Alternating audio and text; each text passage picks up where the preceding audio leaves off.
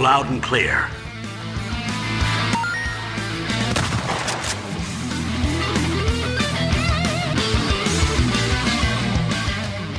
Detonado Cast começando. Eu sou o seu host, Rodrigo Ferro.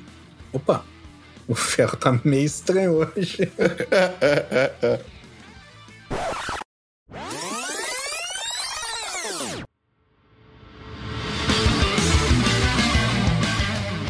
Detonado Cast começando. Eu sou o André Dias e hoje eu vou ser o seu host. Felizmente ou felizmente, o nosso colega Rodrigo Ferro aí teve problemas de ouvido, está com uma infecção e não vai poder gravar essa semana. Então vai ser só eu e nosso coleguinha aí, agora nosso, nosso querido Rodrigo Galho. E aí, pessoal? É nóis. Pior que o Ferro falou que tava com infecção, aí mandou o nome do remédio que eu vi lá e dizia que o remédio era pagou no ré e outras coisas, né? Vocês tirem as suas conclusões aí.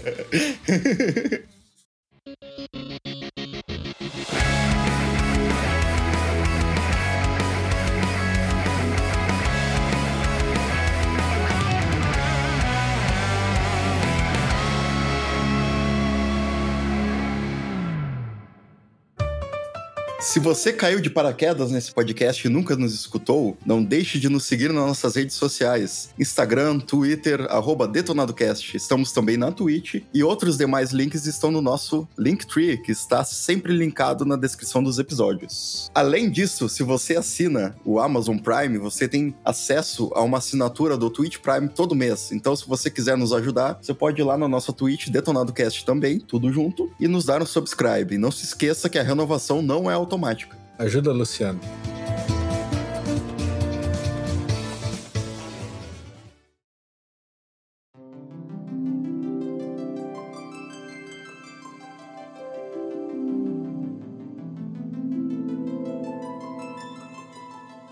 Então, nesse episódio de dois, hoje, né, Galho? Hoje, vai- hoje é conosco, hoje é com nós. Já consegui a primeira parte do meu plano, já derrubei o ferro. Falta só eu agora, né? Aí, aí tu vai ser o host e podcaster ao mesmo tempo.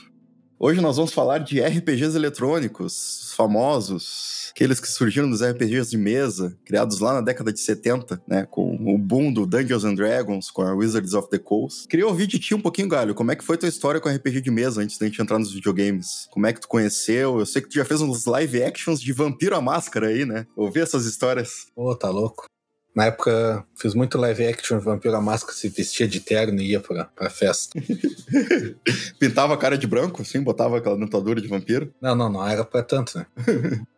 Bom, eu comecei no RPG no colégio. Eu tinha um amigo que foi pra outra cidade e aí voltou com RPG, apresentou pra todo mundo e tal. Só que aí ele foi pra outra cidade e não aprendeu direito, eu acho. Aí ele veio e inventou tudo que era regra do RPG. Tipo, ele inventou na cabeça dele, tá ligado? Aí a gente jogava com as regras que ele inventou, tá ligado? Sim. E o cara jogava no intervalo, no recreio, pá. E aí começou, depois a gente começou a comprar revista e tal. Hoje esse meu amigo até tá criando um manual de RPG. Até já deve estar pronto, já não sei. Pô, que massa. Vamos chamar ele para um próximo episódio aí.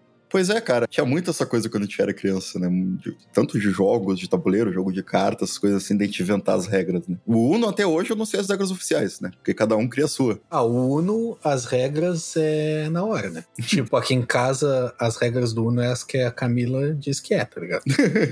Não, ele e a... Acho que o Uno é da Hasbro, né? Eles até adotaram a brincadeira, porque nas últimas edições vem uma carta em branco. Tu pode escrever a, a regra que tu quiser e usar ela, sabe? Bem massa. Mas essa questão dos RPGs é bem interessante. Eu, na verdade, pra mim foi o contrário. Eu fui saber o que era RPG de mesa depois de já jogar RPG no videogame, no computador, né? E também foi na escola, alguns colegas começaram a jogar e eu fui tentar entender. Eu acho que os primeiros que eu joguei ele foi D&D 3.5 e 3DT, o famoso Defensores de Tóquio, né? Acho que tu já jogou também. Sim, o que eu mais joguei foi 3DT. É legal que tu já me tira pra velho já no começo do episódio. Eu primeiro conheci os eletrônicos, mas eu também primeiro conheci os eletrônicos. Eu não comecei a jogar com o Gary Gigas, Gigas é, né? O nome do cara lá que não sei, não lembro. fez o RPG, sei lá. Não, eu comecei. Meu primeiro contato com RPG foi Final Fantasy VIII, se eu não me engano. É, eu fui por aí também. É, era os de Play 1 de Super Nintendo. Chrono Trigger, Final Fantasy VII, Breath of Fire, vários desses aí. Mas, na verdade, foi o contrário, né? Porque começou primeiro. O nome RPG vem do, do jogo de tabuleiro, jogo de mesa, né? Sim. Mas os RPGs eletrônicos, eles já surgiram lá no final da década de 70. Porque antes da gente ter os computadores, né, pessoais, que a gente chama, existiam os mainframes, que eram aqueles computadores que ocupavam uma sala inteira, né? Eram coisas gigantescas. E o primeiro RPG eletrônico, na verdade, era uma adaptação do D&D, D&D 1.0, para um mainframe, não era nem para o computador pessoal. Os caras fizeram, colocaram muito text-based, né? Mas tinha tudo ali, tu criava tua ficha, tu criava teu personagem, montava um mapa e jogava como se fosse um D&D mesmo. É legal que tu monta, se tu tem um monte de amigos, tu monta uma sala inteira com os amigos para jogar RPG. Se tu não tem amigos, tu monta um PC numa sala inteira e joga sozinho. Basicamente é isso, né? Os RPGs eletrônicos surgiram das pessoas que não tinham amigos e queriam jogar. E aí o Japão veio pra história, né? Lá no Famicom, surgiu Final Fantasy aí, Breath of Fire, série Tales, vários outros, né? Eu acho que já cabe aqui é, diferenciar o que é um JRPG e o que é um RPG mais ocidental, né? Porque a cultura dos JRPGs é muito forte, muito forte. E, cara, se tu vai olhar a lista de jogos que existe, sei lá, só da série Tales, Tales of Vesperia, Tales of não sei o que, deve ter uns 20 ou 30 jogos, assim. Final Fantasy também tem 20, 30, 40 jogos diferentes. E os RPGs japoneses, eles são muito engraçados, porque se tu comparar com RPG de mesa, ele não parece tanto, né? Tirando a questão de atributos e regras de batalha e tudo, ele é muito linear, né? Sendo que o RPG de mesa sempre te dá aquela liberdade para te criar muita coisa, principalmente o Dungeon Master, ali o mestre, né? Já nos, nos primeiros não era assim. Desde o primeiro Final Fantasy é uma história linear que tu segue ali, tu não tem liberdade para criar personagens, tu tem liberdade para nada, tu tem que seguir ela, né?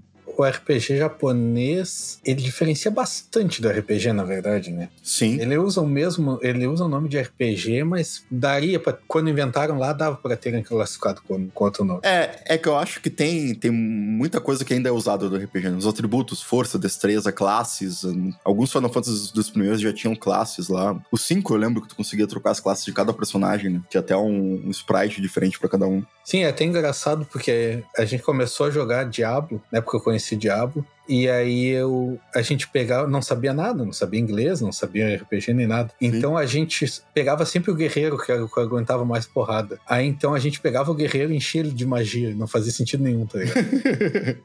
Porque o que acontece? A gente não sabia jogar, então se tu joga com um mago, tu tem que botar magia nele, ficar Sim. fugindo jogando magia de longe. Só que a gente não, tá acostumado com um jogo de ação, então Sim. ia, ia pra porrada. Só que o único que aguentava a porrada era o guerreiro. então a gente botava o guerreiro e enchia ele de, de magia, cara, ele ficava fraquíssimo na magia, tá ligado? Só sabia que tinha um diabo ali porque o nome era Diablo, né? Porque senão os textos não entendia nada naquela época.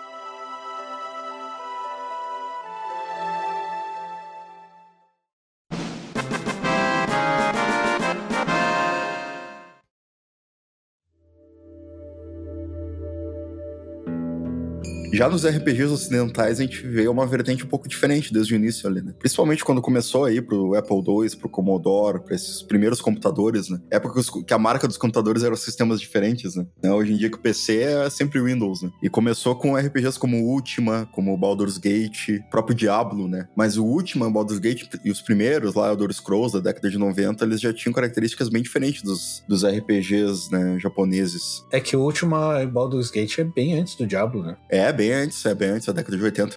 O último Baldur's Gate é do, é do Super NES. Tinha um muito legal no Super NES também, que era Legend of Gaia, não sei se chegou a jogar. Já, já, já joguei, já joguei. É da série Legend, né? Tem vários outros, acho, também. Do... Não é Legend of Mana? Não, não, Legend of Mana é outro.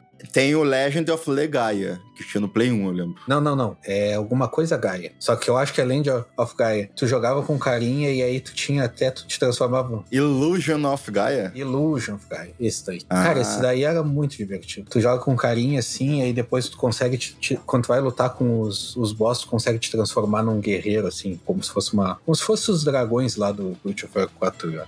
Cara, isso é muito divertido. Sim, sim. É, mas esse aí já é JRPG, já é naquela vertente mais linear. Mas o último, o Baldur's Gate e aqueles outros, eles, cara, tinha alguns que seguiam as regras do D&D à risca, assim, né? Fazia rolagem de dados, criação de personagens, tudo. Então era muito texto, né? Quando nesses de Super Nintendo, Nintendo a gente já tinha mais coisas visuais, a gente já tinha os mapas pré-montados ali. Nesses outros de computadores antigos do Ocidente, eles eram bem mais livres, assim, né? Mais parecido com, com o que a gente vê hoje em dia com Elder Scrolls, aí um Skyrim, Oblivion, Fallout. É que o último eu jogava no Super NES também, então, tipo. Sim, é- sim, mas ele, eu originalmente de computador. O último é o que tem os cavalos deitados, né? O gráfico dele é Isso. todo estranho, tu anda meio deitado assim. E aí, cara, eu sempre achei que os cavalos eram deitados no último. E eu pensava, o que, que esses cavalos estão tudo deitados, tão doentes, será? Não, era o gráfico do bagulho. Eu joguei bastante o último também. O Ultima 1 foi lançado pro Apple II. É, era Dungeon Crawling. Os Dungeon Crawling? Tinha o Rogue também, né? O Galho, o Galho odeia esses, esses termos, mas hoje em dia tem o termo de Roguelike, né? Roguelike é por causa do RPG Rogue, lá da década de 80, que era pro computador, eu acho também. Que era um dos primeiros que tinha mapa procedural, né? Era tudo gerado aleatoriamente, se tu morresse, tu voltava pro início. Bem como são esses jogos roguelike, né? De hoje em dia, como o Returnal, que é o, acho que é o principal lançamento esse ano do estilo, né? Sim, Diablo é também, né? Diablo eu não lembro se os mapas eram fixos. Não. Eu acho que não. Não, o Diablo não é roguelike. Não, eu digo um mapa procedural, não é? Hum, o 2 não era. O 2 foi o que eu mais joguei dos antigos. O 1 um, eu não tenho certeza. Não, um eu acho que era só aleatório o mapa. Tipo, tu, Pode ser. tu entrava no nível 3 e ele gerava um mapa aleatório na hora, mas era o mesmo mapa até o fim. tá? Pode ser. O 2 que eu lembro não era. Mas posso estar enganado também, faz muitos anos que eu joguei. O 2 eu não cheguei a jogar, joguei muito pouco ele. Joguei mais um. O 1 eu joguei muito mesmo. Tá saindo o remake agora do 2 aí, né? Até me interessou. Tava pensando em jogar. Provavelmente vai ser só pra. Não, eu acho que ele vai ter pra consoles também. Vai ter o Diablo 2 Resurrection. Resurrected. Bah, o 1 era massa que cara, cara, ele ocupava 10, 10 slots do memory card do PS1. Então tu nunca salvava o teu jogo. Sim. Só que aí tu salvava o personagem em um slot. Então, tipo, cara, a gente tinha o memory card da, da galera, assim, aí cada um tinha o seu personagem ali, a gente logava e tal. E aí a gente tinha uns personagens que era, por exemplo, tinha, a gente criava o personagem, e aí todos os livros que a gente pegava, a gente logava os dois e passava pra ele. Aham. Ah, então, tipo, o, o progresso do mapa e das coisas mantinha num save do personagem em outro. Não, assim, tu conseguia salvar só o teu personagem. Como se tu Uhum. estivesse jogando RPG normal, a tua ficha, tá ligado? Aí tu começava da fase 1 e até a 4 salvava o personagem. Depois começava da 1 de novo. Entendi. Aí isso daí ocupava um slot. Pra te ocupar, pra te salvar o teu jogo onde tu tava, tipo, se eu tô na quinta fase e quero salvar, ele ocupava quase todo o memory card. Eram 10 slots, tá ligado? Sim, sim. E aí, então, tu nunca salvava o jogo, tá ligado? Ninguém ocupava 10 slots. Então a gente salvava os personagens. Quantos slots tinha o memory card de Play 1? Tinha 12. Ah, porra! Era, ia 11, né? Porque é 10 do, do jogo e 1 do personagem. Isso. Tá louco? Sim, meu. Só que, se eu não me engano, posso estar enganado, mas eu acho que num slot tu conseguia salvar vários personagens, se eu não me engano. Hum, pode crer. Posso, posso estar enganado, não sei. Mas tinha que ter um memory card só pro Diablo. Sim, tipo, pro, pro game. Mas ninguém salvava a fase, tu nunca salvava, tu sempre começava do começo, ou tu ia descendo a- direto, tá ligado? Porque tu não precisava terminar o primeiro nível pra descer pro segundo. Podia achar a porta e descer direto. É, tu podia estar no nível máximo lá e só descer direto ao Diablo lá e lutar contra o boss, né? É, só que dava pra fazer o quê? Como tu salvava só o personagem, tu salvava o teu com, sei lá, 5 mil de grana e eu salvava o meu sem nada. Uhum. Aí a gente logava os dois, tu me dava o teu 5 mil eu, e eu salvava só o meu. Aí tu logava o teu de novo, tu tava com 5 mil de novo. e aí fazia assim. Então a gente tinha, tinha, cara, a gente tinha um slot que era um memory card, que era um personagem só com livro de magia, outro só com, com potion pra aumentar os atributos, Que massa. outro só com dinheiro. Então, tipo, cara, tu abriu o personagem, o inventário dele era todo cheio de dinheiro, tá ligado? Que era pra isso. Então, tipo, o cara. Cara, não tinha sentido nenhum, mas tipo, a gente começava a jogar e aí logava no personagem, e aí o personagem nível 1 já tinha todos os atributos full. Porque a gente ficava passando poção pra ele até ele ficar com tudo full, tá ligado? Sim, sim. E aí depois a gente descobriu, a gente jogava piratão, né? Que tu conseguia, tinha um, um truquezinho que tu conseguia fazer, que o que acontece? O teu personagem, quando tu largava o item, ele caía no mapa. Então na volta do teu personagem cabia oito itens, que eram, que é uma matriz de nove, né? O teu personagem ficava no meio e caía oito na volta. Só que aí tinha um truque que tu fazia que tu largava, no inventário do Diablo, tu levantava o item e largava. Tipo, tinha que apertar duas vezes. Bolinha levantava, que era pra mover, bolinha de novo largava. Então tu largava oito itens e o nono tu, tu só levantava e saía do inventário. Então ele caía no mapa, no, fora do, da matriz, e ele ficava no inventário ao mesmo tempo. Então, tu, tipo, tu duplicava. Só que o que acontece? Tinha, tinha um esquema, se tu largasse os dois, o que tu tinha duplicado no mapa, ele sumia e ficava só um. Sim, sim. Então a gente ficava duplicando o item e aí tu tinha que manter no inventário, tá ligado? Não podia largar. Sim, muito. sim. Aí o cara fazia isso. Aí quando a gente descobriu isso, até perdeu um pouco a graça, porque a gente fazia isso, tava na, sei lá, lá no meio da fase, tava sem poção e começava a duplicar ali. tá? Mas isso, cara, isso é um negócio que, é, que os desenvolvedores não aprenderam, né? Porque até hoje tem jogo que sai com, com bug, com glitch pra te duplicar item. O Animal Crossing saiu assim, sabe? Só que hoje em dia existe o patch de correção, né? Aquela época, o jogo que tu recebia no CD era o jogo que tu jogar pro resto da vida, né? Sim. Ah, Diablo era muito massa, cara. Joguei muito, assim. Era legal que a gente juntava galera pra jogar e ele era. dava pra dois, então a gente juntava Sim. galera e. Ó, vamos jogar o 2 aí, galera. Agora que vai sair. Vai, cara, vai sair pra tudo. Pra Play 4, 5, Xbox, Switch e PC. Eu joguei 3 pra caramba no PS3, mas aí. ah, Hoje em dia eu não sei se tem muito, muita vontade de jogar Diablo, assim. O 3 eu joguei um pouco no Switch. Eu gosto desse estilo mais isométrico, mais antigo, assim. É legal porque, cara, hoje em dia tu consegue fazer uns gráficos bem massa. E, cara, e fica com aquele fio de jogo antigo, assim, sabe? De RPG antigão. Eu gosto bastante desse visual. Assim, o Diablo. Cara, o Diablo, o clima do jogo, assim, era muito massa, ligado? Tu jogava, parecia que tu tava ali naquele cenário Sim. apocalíptico medieval. É, e naquela época tu não entendia a história, né? Mas desde o 1 já tinha toda aquela questão do culto, da igreja ali, né? Ah, a gente não entendia, mas a gente inventava. É, é o- é o roleplay, né? Já tava integrando o RPG de mesa aí. Eu nem sei a história, mas até hoje o que eu sei é que o carinha desceu lá, pegou a pedra, meteu na cabeça e virou o diabo. Pegou a pedra, meteu na cabeça. É, tipo, a gente, aí tinha várias. A gente inventava as histórias, tá ligado? Era bom quando o cara não, não sabia inglês, não tinha jogo dublado. É, o, o massa é que, por mais que os jogos eram. A gente não sabia que era limitado, né? A gente achava, a gente via aquele gráfico todo pixelado e achava do caralho. Mas por mais que muita coisa não, não, não, não tivesse detalhe, a gente tipo, inventava as histórias na nossa cabeça e a imaginação levava longe o bagulho. né? Sim. Aí, cara, pá, eu comecei por essa época aí também. Eu acho que quando eu peguei essa febre dos emuladores no computador lá, porque eu não tive Super Nintendo nem Play 1, eu começava a emular muitos RPGs de Super Nintendo nem Play 1. Primeiro, eu lembro que eu joguei muito Chrono Trigger. Eu nunca cheguei a terminar. Então, algum, alguma hora eu quero pegar ele e terminar. Eu achava muito legal porque os desenhos eram. é- é- se eu não me engano, é desenhado pelo mesmo cara que desenha Dragon Ball, né? Então, por isso que os personagens pareciam com personagens do Dragon Ball. É o Akira Toriyama, se não me engano. Isso. E quando eu. O primeiro que eu zerei é um que tu adora aí também, que foi o Breath of Fire 4. Que eu lembro que, cara, muitos RPGs eu começava aí pelo inglês ou por alguma coisa eu achava muito difícil, não conseguia entender, não conseguia passar de alguma parte, né? Ia no detonado lá, não dava certo. Nos walkthrough, GameFAQs, não sei se alguém que tá nos ouvindo ele lembra do GameFAQs.com, que era aquelas. Era aqueles Word gigantesco de walkthrough dos games, que era tipo, sei lá, 300 páginas só de texto pra ver como é que passava das partes. E as revistas de detonado, né? Pô, tá louco, meu? Na época eu jogava, não tinha nem computador. é, que eu já sou da outra geração. Mas o, o Breath of Fire foi o primeiro que eu joguei do início ao fim. E eu achei ele muito. Pra um- jogo da época, ele era- eu achava ele mais tranquilo, mais fácil, assim. E tinha uma história que eu conseguia entender. Eu já tava entendendo um pouquinho inglês. Então eu conseguia entender ali a ligação do, do Ryu com o Foulu, né? Que era o vilão. A questão dele, deles serem os deuses ancestrais, conseguir se transformar em dragão. E. Cara, eu fiquei fascinado por aquele universo ali. O jogo me consumiu muito até o final. Os personagens eram muito bons, né? Tinha um robô, tinha aquele cachorro que era um, que era um samurai, né? Ele usava uma katana. É, eu não sei a história porque a gente não sabia inglês, então a nossa história é que o Folu e o Ryu tinham sido criados, treinados juntos, e aí um se corrompeu e o outro não. Essa era a história que a gente contava. Ah, mas, mas nem o final tu entendeu? Nem o final tu entendeu, porque no final eles são a mesma pessoa, né? Só são metades da mesma entidade. Ah, que jeito, meu. O cara já não tinha muita idade pra entender o, o negócio. Aí, ainda mais sem saber inglês. Eu nem me lembro também se eu não entendi ou não. Eu lembro que eu levei 40 horas pra terminar ele. é, foi por aí que eu terminei também. Ele não era tão longo pra época assim.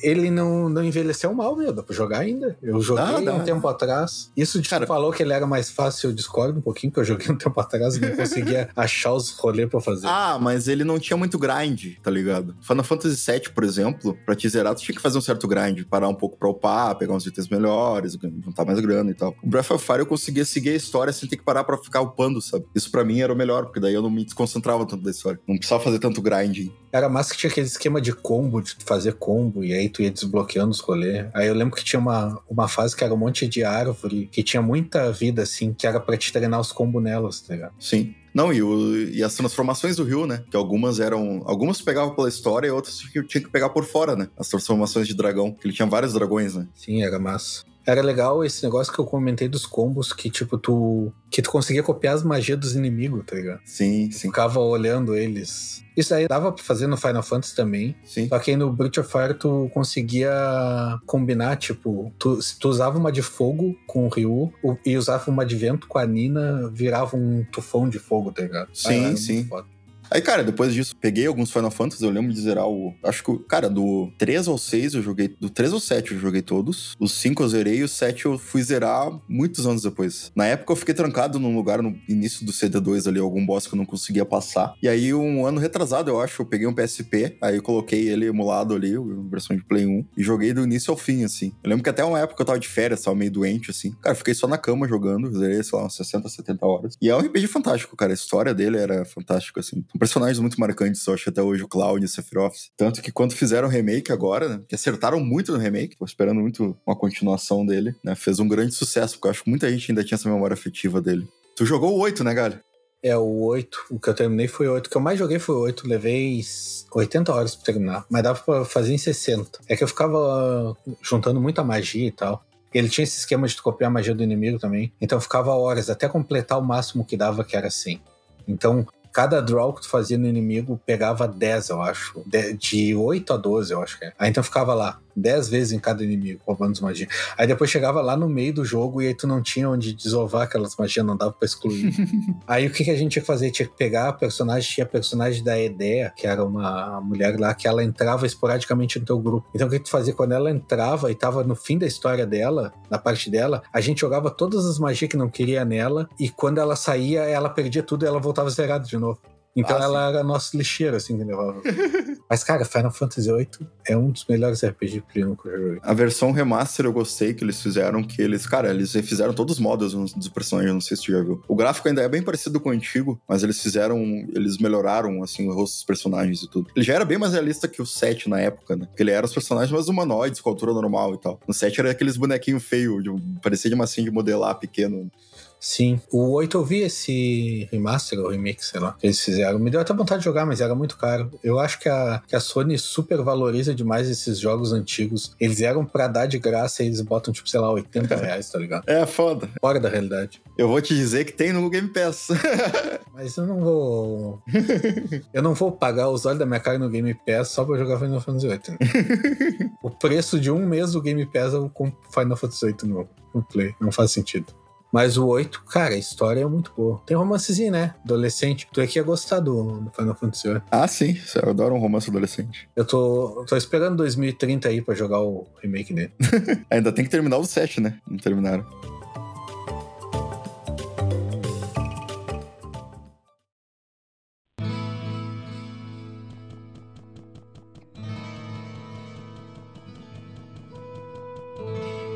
Hello, my friend. Stay a while and listen.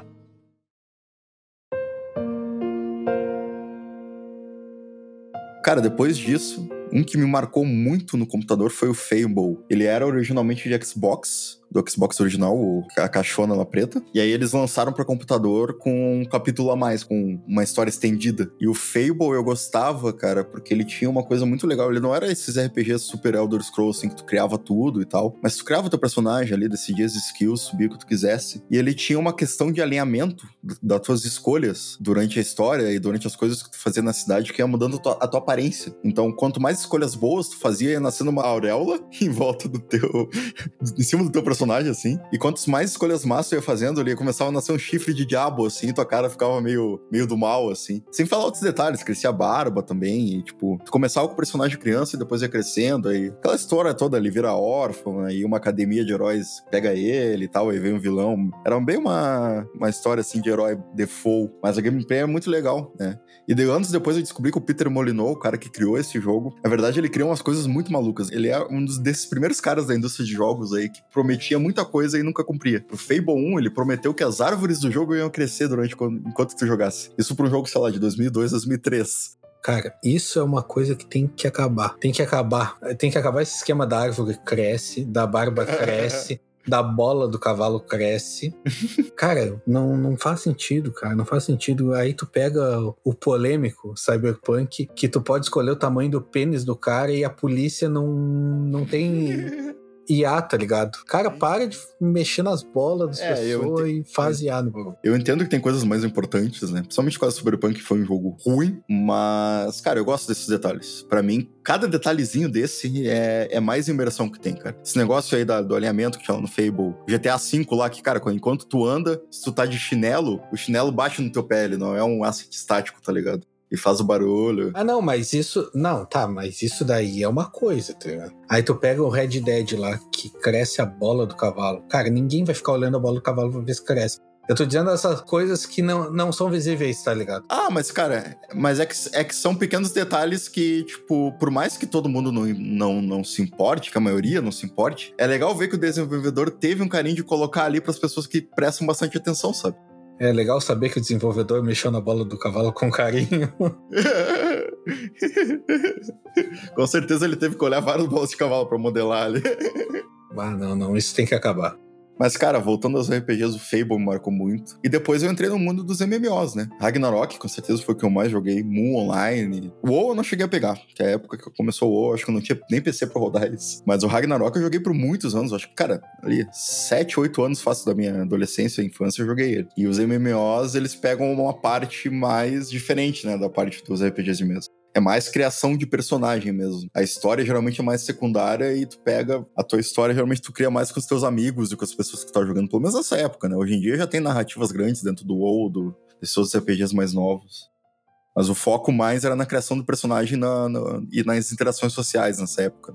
É, desses o que eu mais joguei foi o Neverwinter, mas nem era muito MMO assim. Verdade não é MMO, Isso era multiplayer. É, multiplayer, né? Mas eu joguei o WoW também. O WoW eu joguei um pouco. Joguei a 15 cheguei a jogar 15 FPS. Cara, era muito vício. Esse mesmo meu amigo que inventou as regras do RPG lá, ele, ele me convidou pra jogar e aí eu fui na casa dele, eu lembro uma vez, aí instalei, a gente tentou ligar roteador e pá em rede pra, pra todo mundo jogar e aí o meu personagem não carregava as roupas, então, tipo, eu joguei metade do jogo pelado, tá ligado? A gente jogando, a gente só queria jogar, tá ligado? Neverwinter Nights eu joguei bastante também. E, eu, cara, o que gostava mais nele é da BioWare, né? A BioWare sempre fez RPGs muito bons, né? Até alguns anos atrás, agora eles estão em declínio. Mas, cara, o que eu gostava é que era um D&D. Ele Sim. tinha todos os sistemas, todos os cálculos, todas as rolagens de dados, classes, as subclasses, né? Que tem no D&D, ou classe secundária, não lembro exatamente como é que era. Desbloqueava depois, nível de personagem, ficha, né? Equipamentos. Cara, é- é- era o D&D, assim, em versão de jogo, sabe? Muito como era aqueles outros que a gente falou da década de 80 e 90, né? Mas já com uma tecnologia melhor ali. E tu tinha toda essa questão, tinha um modo de, de mestre que tu podia mestrar ali uma campanha ali dentro, tinha as expansões, tu podia jogar as histórias da galera nos servidores abertos. Ah, era bom.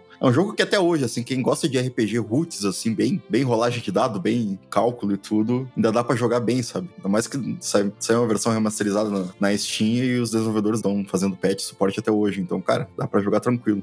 Tem servidores e tudo. É, dos, desses RPGs que emulam o RPG de mesa, o Neverwinter foi o melhor que eu joguei, eu acho. É muito, muito fiel ao- D&D e ao RPG de mesa. E é bem legal até tu jogar online, que tu junta a galera e entra lá. Cara, parece que tá jogando RPG mesmo, sabe? Sim, sim, sim. No cenário e tal. Desses RPGs que emulam o RPG de mesa, tem um que foge um pouco do, do- da linha que a gente tá falando aqui, mas que eu curti bastante também. Era o Vampire the Masquerade Bloodlines. Eu já ia te perguntar do jogo do Vampira Máscara. Cara, era muito bom, meu. Eles se deram muito pra fazer esse jogo.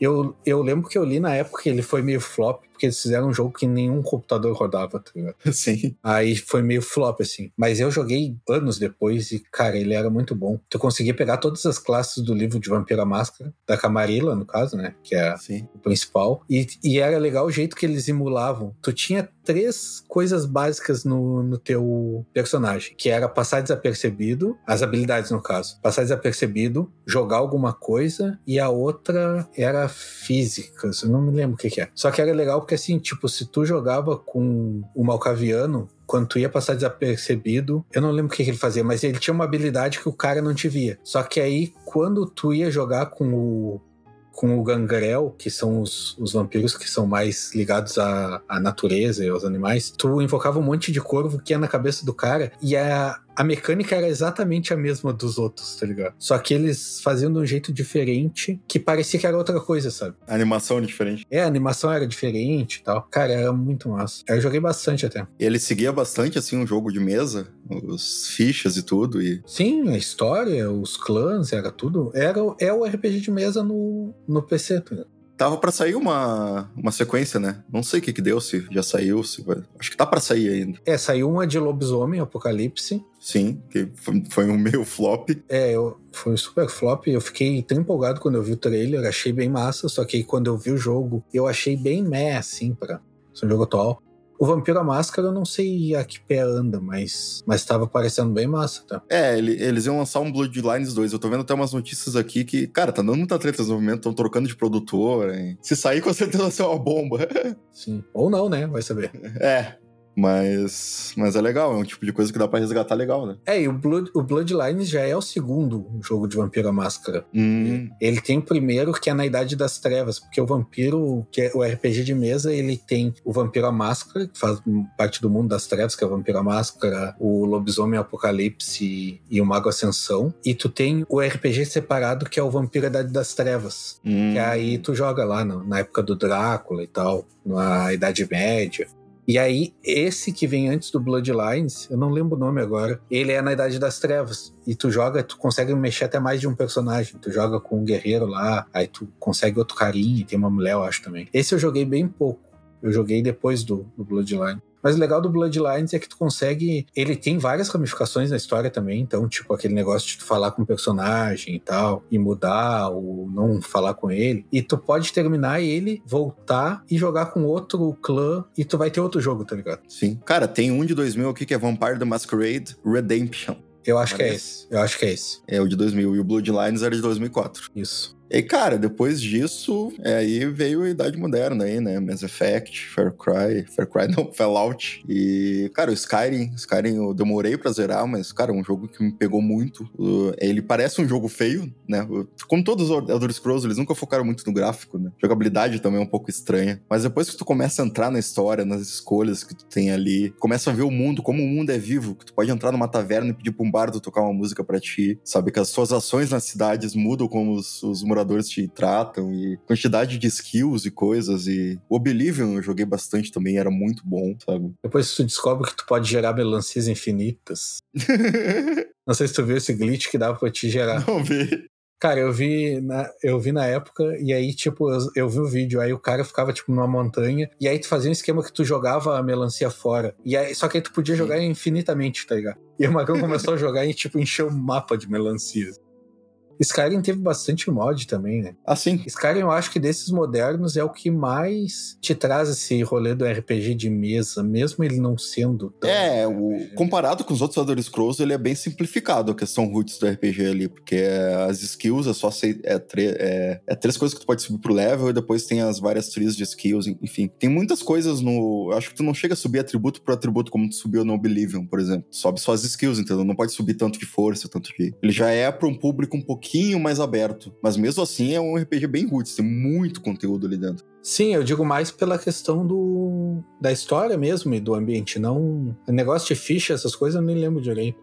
Na época eu não curtia muito o jogo em primeira pessoa, aí então eu não, não me pegou o Skyrim, assim. Eu jogava em terceira pessoa e achava bem merda terceira Sim. pessoa. Então não me pegou muito. Hoje, se fosse o, o galho da, de hoje, naquela época, talvez tivesse me pego mais aquela questão jogar em primeira pessoa. Mas é um jogo bem legal. Eu não joguei mais, sei lá, porque eu tava jogando outras coisas na época, mas eu curti quando eu joguei.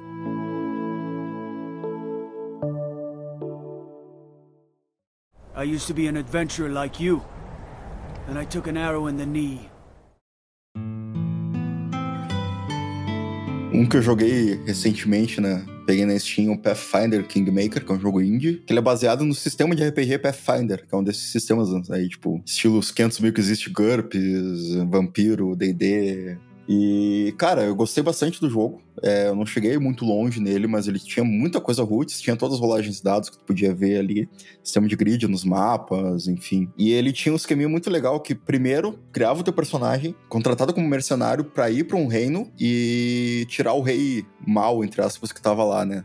Destituir ele. E depois que tu passava dessa parte, que é umas boas horas de jogo, depois que tu derrotava esse rei, tu tomava o lugar dele e aí o jogo mudava um pouco. Além da parte de exploração, RPG e tudo, tinha uma parte de gerenciamento de reino. Então o reino virava teu e o jogo ali tu podia construir o reino e, e upar as coisas. Então, tipo, ele tinha esses dois lados, assim. Tinha um lado meio Civilization, assim, meio Crusader Kings, sei lá. E tinha esse lado bem RPG Roots. É um que eu quero revisitar a qualquer hora, assim, porque é bem legal e é um jogo indie bem massa. E agora, cara, eu tô, como eu tô muito nessa onda Japão, no Vita eu tô jogando Persona 4. Persona 4 Golden, que já é uma versão melhorada dele. E é aquele estilo que o Galho vai adorar, que tem muito dating simulator, tem porque tipo ele é um negócio totalmente adolescente, assim, né? Os personagens ali, eles são adolescentes na história e, e, e tu tem que conciliar a tua vida escolar todos os dias com uh, salvar o mundo ali, entre aspas, salvar aquela cidade. Então tu escolhe o que tu vai fazer, se tu vai estudar, se tu vai entrar para um clube cultural ali, estudar música, teatro, se tu vai começar a sair com as pessoas para criar relacionamento com elas e, e além disso tu pode entrar lá no mundo paralelo e lutar contra os monstros, sabe? Pô, André, 45 anos que me conhece, não me conhece. Tu me tira pra não gostar de coisa adolescente? Cara, eu já vi todas as séries adolescentes que tem na Netflix. Então tu vai curtir Persona. Eu não tenho nada contra. Mas Persona, cara, eu joguei o 2, eu acho.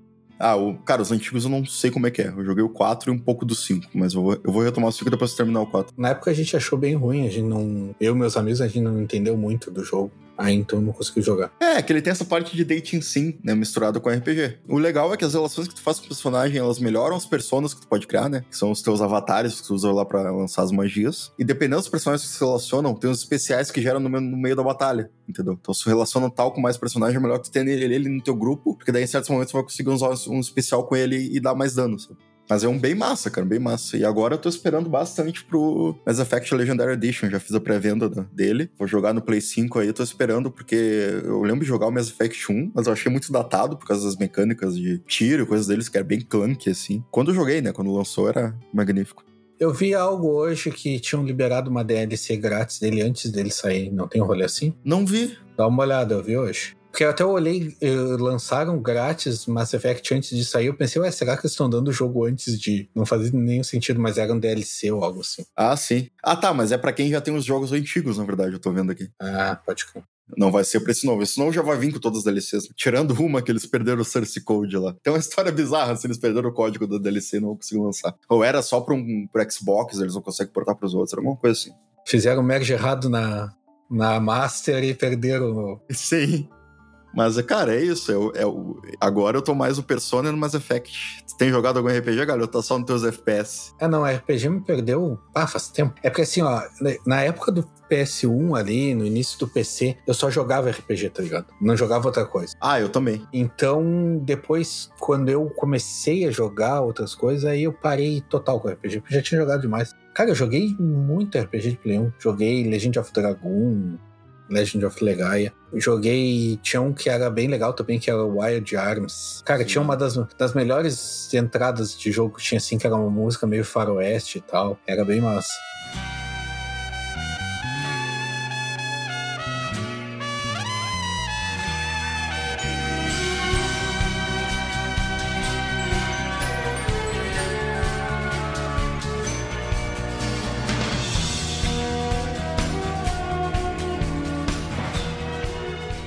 Ah, cara, tem várias trilhas, né? Pra mim, o que mais ficou foi do Final Fantasy VII. Música do Sephiroth, One Winged Angel. Quando tocou no, no remake, eu cheguei a me arrepiar, assim, de tão foda, né? Apesar de eu não consumir hoje esse tipo de conteúdo de RPG e coisa muito japonesa, assim, cara, eu, eu reconheço que, tipo, eles sabem fazer uma trilha sonora emocionante, assim. Sim. Em RPG, sim. cara, muito foda, mano. O Nobuo Ematsu, né, que é o. fez a maioria dos, dos Final Fantasy, o cara é um, um puta músico, assim. Esse bagulho muito orquestrado, muito foda, assim. Coisa que tu não imaginava que tu ia ver no videogame, né? Tocando uma orquestra inteira ali pra fazer a trilha do bagulho. Sim, e a emoção que te dá quando tu tá fugindo e tudo. É difícil o jogo que consiga te passar isso com música como os japoneses fazem, tá ligado? Sim. E, e o Shota Nakama, tu conhece? já vi, já vi. o criador do videogame orquestra. já vi esse meme aí do Um abraço, um abraço pro Xota na cama.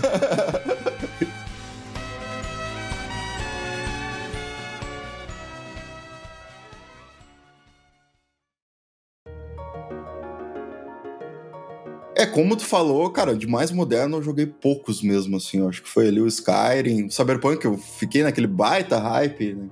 Pra acontecer tudo isso. O The Witcher eu cheguei a começar várias vezes, acho que eu tenho umas 60, 40 horas no, na Steam dele ali, mas nunca terminei também. Quero revisitar em algum momento. Mas é que hoje em dia é, eu ainda eu tenho preferido jogos mais curtos, não sei tu. E, cara, RPG, especialmente RPG japoneses. Agora eu tô jogando Persona, já tô, sei lá, com 40 horas eu não tô nem na metade do jogo. Muitos jogos aí que é 120, 140 horas. É, é difícil conciliar com a vida adulta, né? Passa muito tempo jogando. Sim, é, o The Witcher, cara, não consegui pegar. Primeiro, eu comprei ele assim, entrei no hype e eu achei meio estranho, me, me julguem, mas, cara, não, não, não consegui me pegar o The Witcher.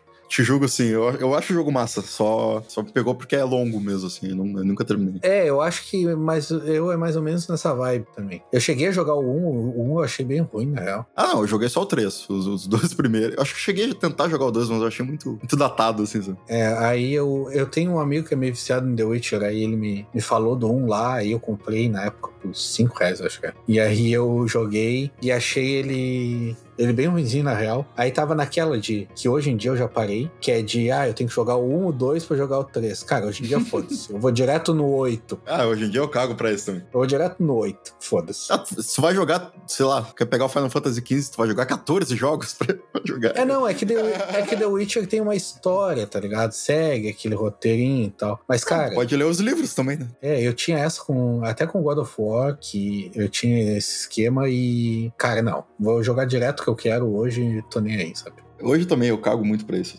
Mas aí eu joguei direto o 13, eu até tenho ele aqui. Cara, não me pegou. Sei lá por que não me pegou. Tanto que, cara, o Mass Effect é um exemplo, assim. Eu tentei. Eu queria muito jogar o 2, que dizem que é o melhor dele. Só que pra te completar a história, fazer todas as escolhas e tudo, seria legal começar do 1. Só que o 1 é bem mais datado que o 2. Então agora, quando vai, como vai ser essa coleção que eles melhoraram todos, aí vai ser bem melhor pra mim jogar completo, assim. Foi bom esperar nesse caso. E no caso do Cyberpunk, a gente já fez um episódio só sobre Cyberpunk, né? É, aí tu pode ouvir. Volta um pouquinho nos episódios aí que tu pode ouvir nós falando muito bem desse maravilhoso jogo. Mas, cara, e tem os indies também, né? Alguns indies eu pego, de quando geralmente são menores. O próprio Pathfinder que eu falei. O Disco que o Ferro tá jogando bastante agora, que é uma pegada diferente, não tem batalhas, né? As coisas são mais os diálogos, investigação, enfim. Opção é o que não falta, mas é, cara, para mim, os, por mais que sejam lineares e não tenha tanta liberdade, para mim os RPGs japoneses são, são melhores. Eu não sei o que é que me atrai tanto, mas acho que a forma de contar a história do, do da indústria japonesa, assim, pra mim é muito mais massa, sabe? Ah, tem todo um rolê ali, esse negócio que eu falei, tem a música, tem a história, tem. Ah, é muita coisa. É, é um estilo bem diferente, assim, de jogo. Sim, sim. Cara, o Final Fantasy Tactics é um que eu joguei. Eu não cheguei a jogar o de Play 1, na verdade. Eu joguei muito o de Game Boy Advance no emulador. Que é muito parecido com o Play 1, acho que só mudava um pouco a história. É toda aquela questão do gurizinho que, que, que acordou com, como se fosse um sonho lá e ele tava na época medieval no mundo do Final Fantasy e aí tinha que fazer. E... Mas, cara, a tática é se tu pegar o sistema de luta por turnos, já é uma coisa lenta, né? Já é uma coisa datada a história hoje em dia. Obviamente, ainda tem jogos de turno que são muito bons, né? Mas bota isso em cima do sistema de jogo de tático, jogo de estratégia, cara, eu acho que fica mais lento ainda. Nunca me pegou tanto assim, sabe? Como os RPGs normais. É, outra vibe, né? Tinha um bem legal de Play 1 que era Front Mission, eu acho que era o nome. Que é de robô e era bem massa. Eu acho que esse tem algumas versões para Game Boy Advance também. Esse eu acho que já tem até no PS3, eu acho. Eu jogava era Front Mission 3, eu me lembro. Jogava o 3 já no, no PS1. Nossa. Cara, era muito massa porque era uma temática diferente, era de robô, assim. Sim, sim. Teve bastante na, na época do, do PS1 e dessa febre do RPG e tal. Não sei se era febre só na minha turma. Mas, cara, para mim também era. Na época que eu era criança, assim, eu curtia e meus colegas jogavam muito RPG. A gente tinha tempo pra esses jogos longos, né? é, e o, e o Tactics era aquela fugida do RPG que é normal, tá ligado? O cara jogava. Era tipo, a gente já tinha jogado todos os Final Fantasy, todos os Witch of Fire, todos os, os Wild Arms, que seja, e aí tu não tinha mais nada pra jogar, ah, vou jogar esse Tactics aqui pra ver qual é que é. Sim.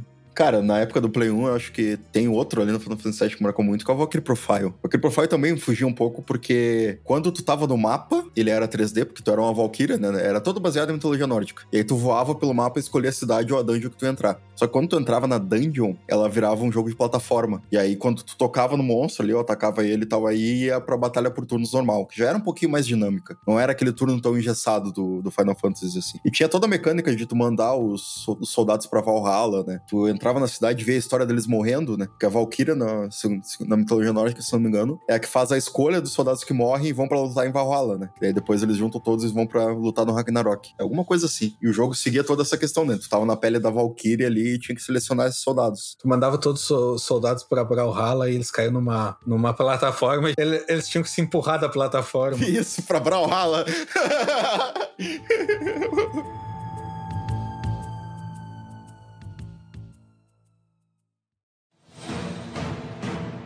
Então, com essa ótima piada sobre Brawlhalla aí, ótimo jogo também, mas não é RPG, né? Cópia do, do Super Smash Bros. Como não? Tem é... até o Zelda. tem até o Zelda. Ficamos por aqui nesse episódio. Ficamos mais uma semana. Esperamos vocês no próximo. E quem quiser, deixa um comentário aí. Nos menciona nas redes sociais. Quais os RPGs que marcaram as suas infâncias, ou adolescências, ou, ou vida adulta. Falou!